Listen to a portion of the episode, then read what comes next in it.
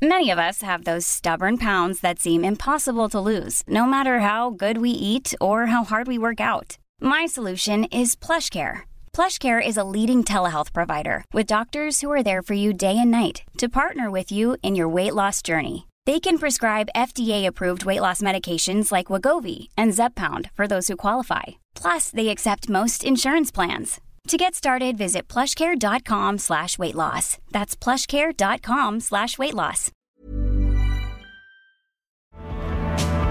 8.41 minutos de la tarde, 7.41 en las Islas Canarias. Juan Ramón Rayo, profesor de la Universidad Francisco Marroquín, buenas tardes. ¿Qué tal? Buenas tardes. ¿Cómo estamos? Muy bien. Domingo Soriano, muy buenas tardes, compañero de Libre Mercado. Hola, ¿qué tal?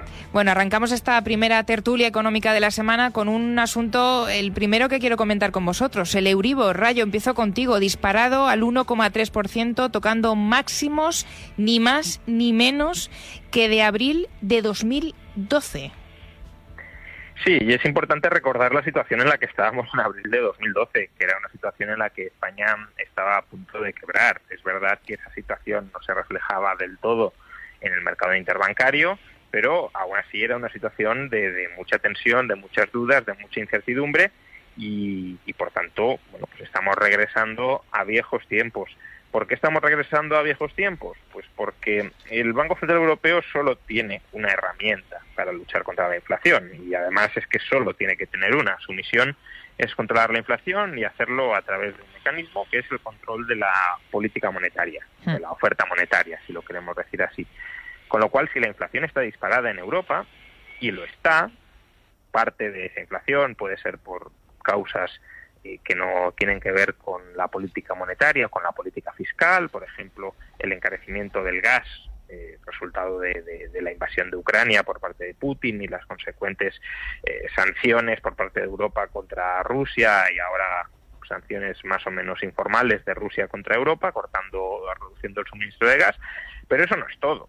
Es, evidente que eso no es todo porque eh, otras materias primas energéticas como el petróleo están ahora mismo más baratas que antes de la guerra, o al menos lo están en términos de dólares. El problema es que durante estos últimos meses el euro se ha depreciado de manera importante eh, frente, frente al dólar, básicamente porque el Banco Central Europeo no ha dado señales de, querer endurecer la política monetaria tanto como ya lo ha hecho y como ha dicho que va a seguir haciéndolo la Reserva Federal, y eso se ha trasladado a los tipos de cambio, dólar más fuerte, euro más débil, y por tanto importamos inflación también, eh, en este caso, y al margen de las restricciones desde el lado de la oferta, importamos inflación desde el lado de la demanda. Entonces, si la inflación está descontrolada, y lo está, en julio se marcó un nuevo máximo dentro de la eurozona, el 8,9%, superaba por tanto al del mes de junio y, a su vez era la mayor tasa de inflación desde la creación de la eurozona, pues el Banco Central Europeo tiene que subir tipos de interés. Tiene que subirlos y eso es lo que ya están empezando a trasladar algunos miembros del Consejo de Gobierno del Banco Central Europeo, aventurando que quizá en la reunión de septiembre no se suba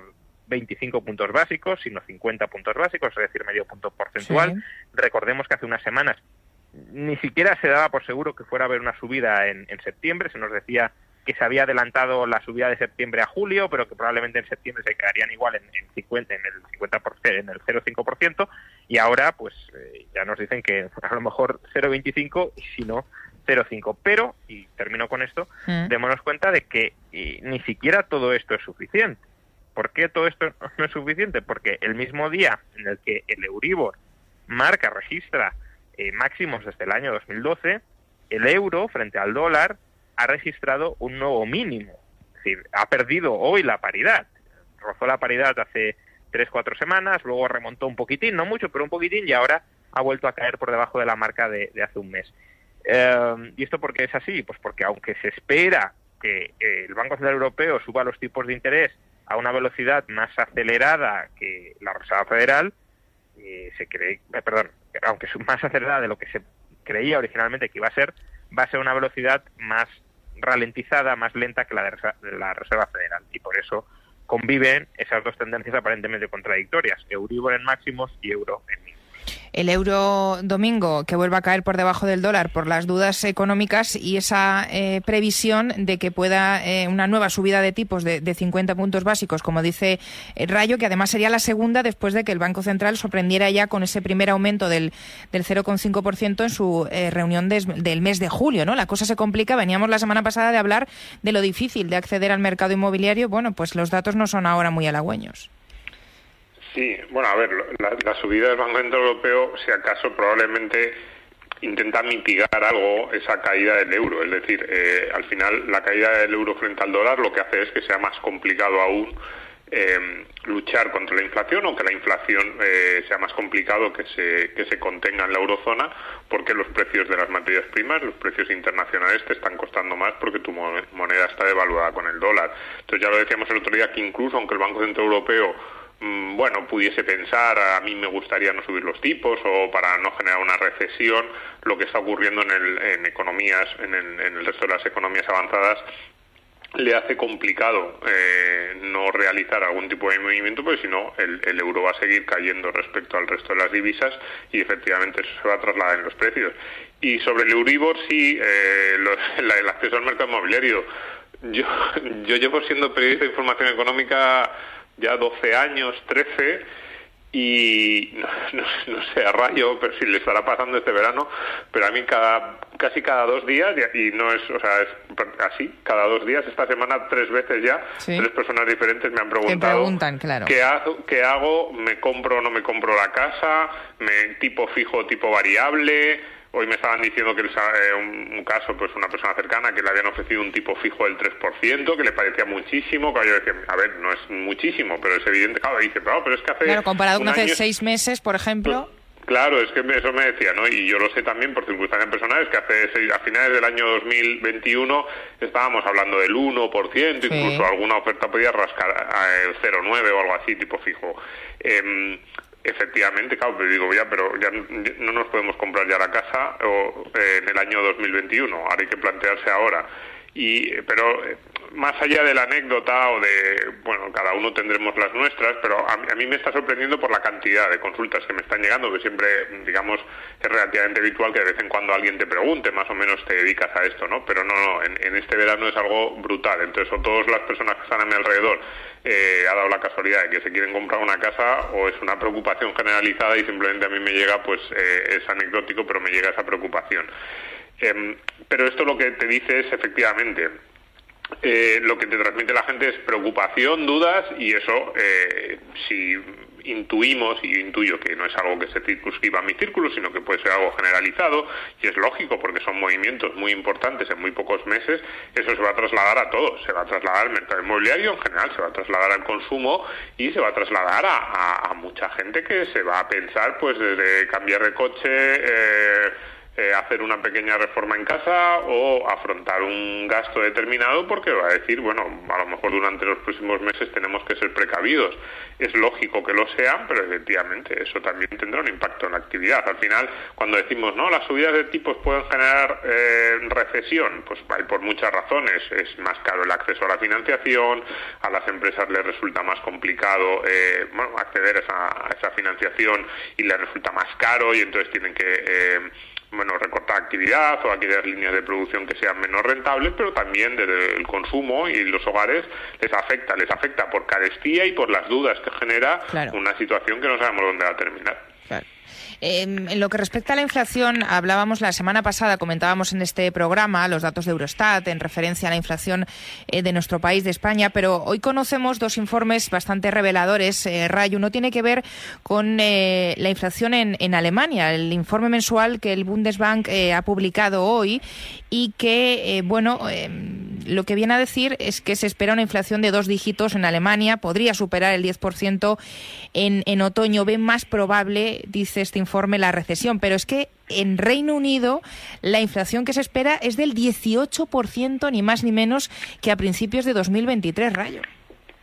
Claro, es que, a ver, por mucho que algunos se empeñen en que esta inflación viene desde el lado de la oferta y que por tanto no tiene mucho sentido que los bancos centrales intervengan de alguna manera, eh, lo cierto es que un banco central que tiene como única misión controlar la inflación, única misión, ¿eh? en el caso del Banco Central Europeo.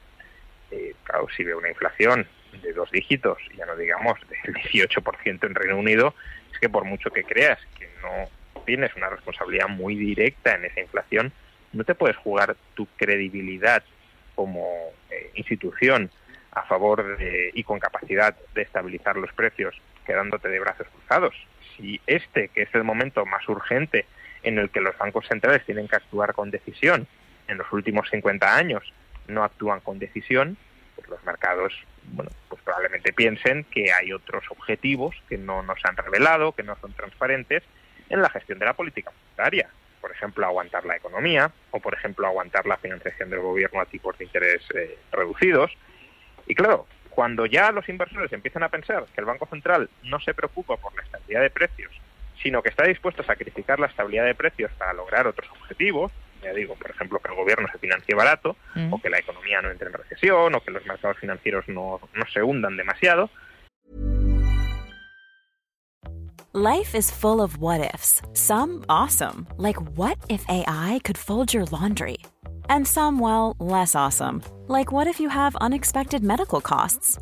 United Healthcare can help get you covered with Health Protector Guard fixed indemnity insurance plans. They supplement your primary plan to help you manage out of pocket costs. No deductibles, no enrollment periods, and especially no more what ifs. Visit uh1.com to find the Health Protector Guard plan for you.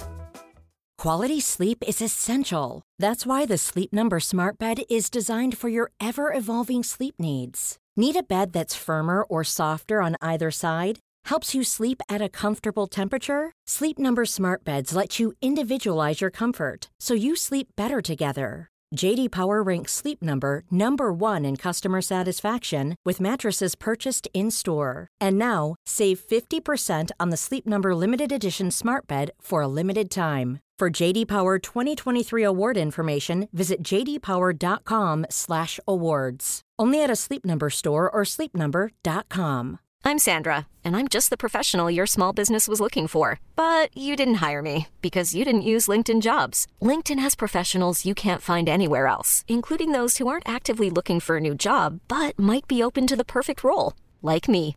In a given month, over 70% of LinkedIn users don't visit other leading job sites. So if you're not looking on LinkedIn, you'll miss out on great candidates like Sandra. Start hiring professionals like a professional. Post your free job on linkedin.com/achieve today. Pues entonces la moneda pierde credibilidad, tienes una reducción de la demanda de dinero y esa reducción de la demanda de dinero, si cae la demanda de un bien, ¿qué pasa con el eh, precio de ese bien o con el valor de ese bien que cae? Y si cae el valor del dinero, los precios suben todavía más, porque los precios son el valor del dinero en relación con el valor del resto de bienes. Si el dinero vale menos, los otros bienes expresados en dinero valen más.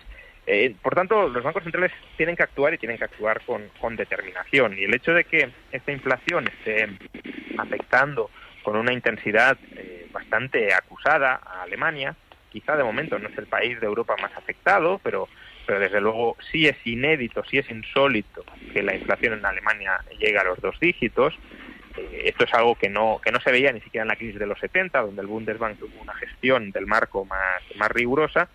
Pues claro, esto lleva a que los banqueros centrales alemanes, representados en el Consejo de Gobierno del Banco Central Europeo, presionen para subir de tipo de interés. Recientemente en la entrevista de Isabel Schnabel, mm. que bueno decía en septiembre hay que subir medio punto, más o menos, vino a decir esto. Y, hoy también hemos eh, leído al presidente del, Bundesbank diciendo que el Banco Central tiene que actuar con mucha más determinación porque la inflación eh, no podemos permitir que, se descontrole. Entonces, claro, no estamos hablando de un país ni de un banco central menor dentro del diseño institucional de la eurozona. Estamos hablando supuestamente del corazón de la eurozona, incluso más que el Banco Central de Francia, porque el euro pretendía ser una especie de, de versión quizá un poquito descafeinada, pero de versión del marco, de nuevo, de nuevo marco. Entonces, si los antiguos gestores del marco están diciendo, oye, que tenemos la inflación en el 10% en Alemania, no podemos tener los tipos de interés al 0,5%. Es que es importante que no perdamos la perspectiva. La inflación va a llegar a dos dígitos y tenemos los tipos de interés en el 0,5, es decir, uno de los tipos de interés más bajos de la historia, a pesar de tener una de las inflaciones más altas de la historia reciente. Por lo tanto, todo esto creo que apunta, como decía antes, en una misma dirección, y es que los tipos en la eurozona van a seguir subiendo y eso va a generar pues, mayor restricción de la capacidad de gasto del sector privado. Termino eh, con una reflexión que, creo que es importante que interioricemos. ¿Por qué eh, es necesario restringir tanto el gasto del sector privado para controlar la inflación? Pues porque el gasto del sector público, que es la otra parte, la otra, la otra pata del gasto agregado, no se quiere restringir suficientemente. Entonces, si el gasto público se mantiene más o menos estable o incluso aumenta, eh, para que el gasto agregado, que es el que empuja la inflación, pues no, no, no la tensione todavía más, se tiene que reducir por el lado del gasto privado. Y el gasto privado se reduce como por varias vías, por ejemplo, subidas de impuestos o el Banco Central Europeo, como con subidas de tipos de interés, aumento del Euribor, reducción de la renta disponible de las familias, menor propensión a endeudamiento, etcétera, etcétera, etcétera. Es empobrecimiento del sector privado porque el sector público no quiere apretarse el cinturón. Claro, hablamos domingo de una previsión de inflación, por ejemplo, en el caso del Reino Unido, eh, del 18% a principios de 2023. En Alemania ya están escandalizados porque podrían superar el 10% en otoño y Cerrallo no es Alemania el país más afectado, pero eh, eh, sí el más vulnerable a cualquier corte, por ejemplo, en el suministro de energía. Y ahora estamos también con el nuevo corte en el, en el Nord Stream, que es verdad que se ha cerrado temporalmente y por justificado por cuestiones de mantenimiento, pero el temor está ahí que volvamos a la misma situación de la que ya hablamos en julio y de la que ya venimos arrastrando. Y el aumento de los costes, esto sí ya está afectando a la producción. Eh, por lo tanto, yo no sé en qué situación puede acabar la, economía alemana o cuánto se puede resentir. Sí, en general, bueno, la economía alemana y, el resto. y el impacto que tenga, eso es.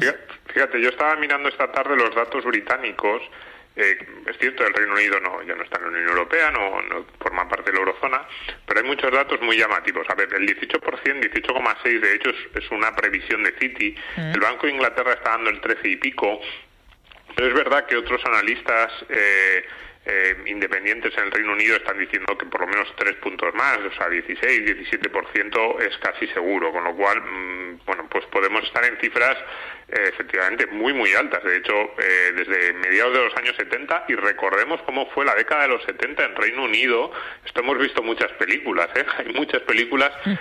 ambientadas en esa década de los 70 muy turbulenta, con muchísima tensión social, mucha pobreza. Bueno, recordemos aquella década de los 70 y pensemos que ahora mismo podemos estar en una situación similar. Y, pero eh, yo leía la prensa británica y parece ser que la culpa, bueno, la culpa, o el, digamos que, dan por hecho que la inflación va a subir tanto porque eh, va a subir eh, una especie de tarifa regulada, un, precio mínimo, o sea, un precio máximo de la energía, un tope de la energía que se digamos, que se establece allí en, en, abril y que la próxima vez que se va a, establecer el, eh, va a ser en octubre y luego eh, otra vez en enero. Y entonces eh, están, están dando por hecho que ese precio de la energía regulado va a subir prácticamente el doble. Es decir, lo calculan, además es interesante, viendo cuánto le cuesta a cada hogar, al hogar medio, perdón, a cada hogar no, al hogar medio, la factura de la energía con ese, con ese Energy Cap, que lo llaman, ¿no? Pues bien, con el, con el Energy Cap de abril de 2022, la factura de un hogar medio a lo largo de un año eran 1.900 libras, casi 2.000, 1.970, que ya venía de ser bastante más porque había estado en 1.100, 1.200 durante los últimos tres años. Pues bien, 1.900 en, octubre de en, abril de 2022, perdón. Pues para octubre, han pasado seis meses, están anticipando 3.582 libras, prácticamente el doble la factura de gas.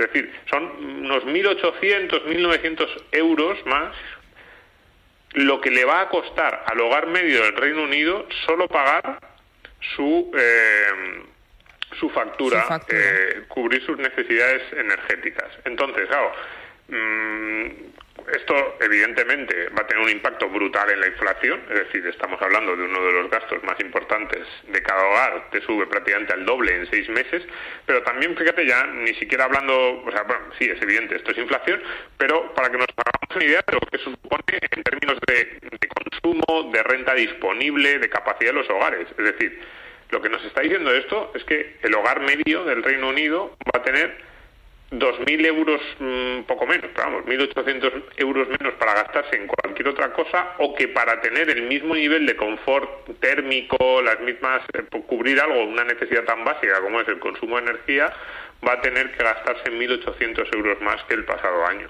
Entonces, evidentemente, eso va a tener unas implicaciones en el resto de los bienes, eh, también en la cuestión de la energía y en, todo lo demás que, eh, bueno, pues eh, yo no había visto datos así, me han gustado los datos del Reino Unido porque eran muy llamativos, ese, cálculo que hace el, la autoridad encargada de establecer este, este límite no en términos de coste anual pero que nos podemos hacer una idea de que algo similar va a ocurrir en el resto de los países de Europa. Podemos decir, no, bueno, Reino Unido es una isla, sí, puede tener sus peculiaridades, pero mm, a lo mejor en uno no llega tanto, pero si no te sube a el, prácticamente el 80% como te puede subir 80-85 en Reino Unido, pues te, puede, te puedes quedar en, en el 70 o en el 65. Y digo, a ver, en octubre están dando eh, ese 80-85. En enero de 2023 eh, ya esperan que ese límite de la energía esté en más del doble de lo que estaba en abril de este año, en abril de 2022. Es decir, en nueve meses se habría más que doblado el coste de la energía para el hogar medio en Reino Unido. Entonces, eh, efectivamente, eso, eh, bueno, yo no veo mucha solución a corto plazo. Me imagino que, que serán parches, pero efectivamente.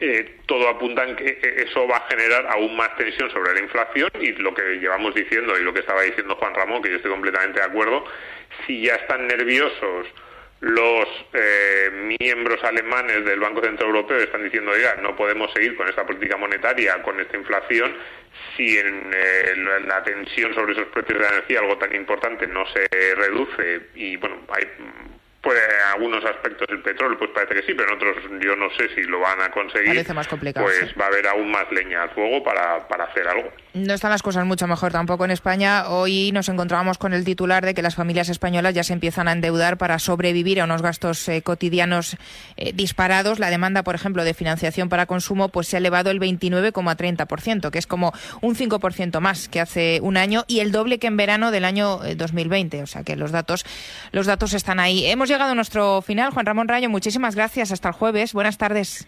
Muy bien, hasta el jueves. Domingo, muy buenas tardes. Hasta el jueves. Adiós. Hasta el jueves. Ever catch yourself eating the same flavorless dinner three days in a row? Dreaming of something better? Well, HelloFresh is your guilt-free dream come true, baby. It's me, Kiki Palmer.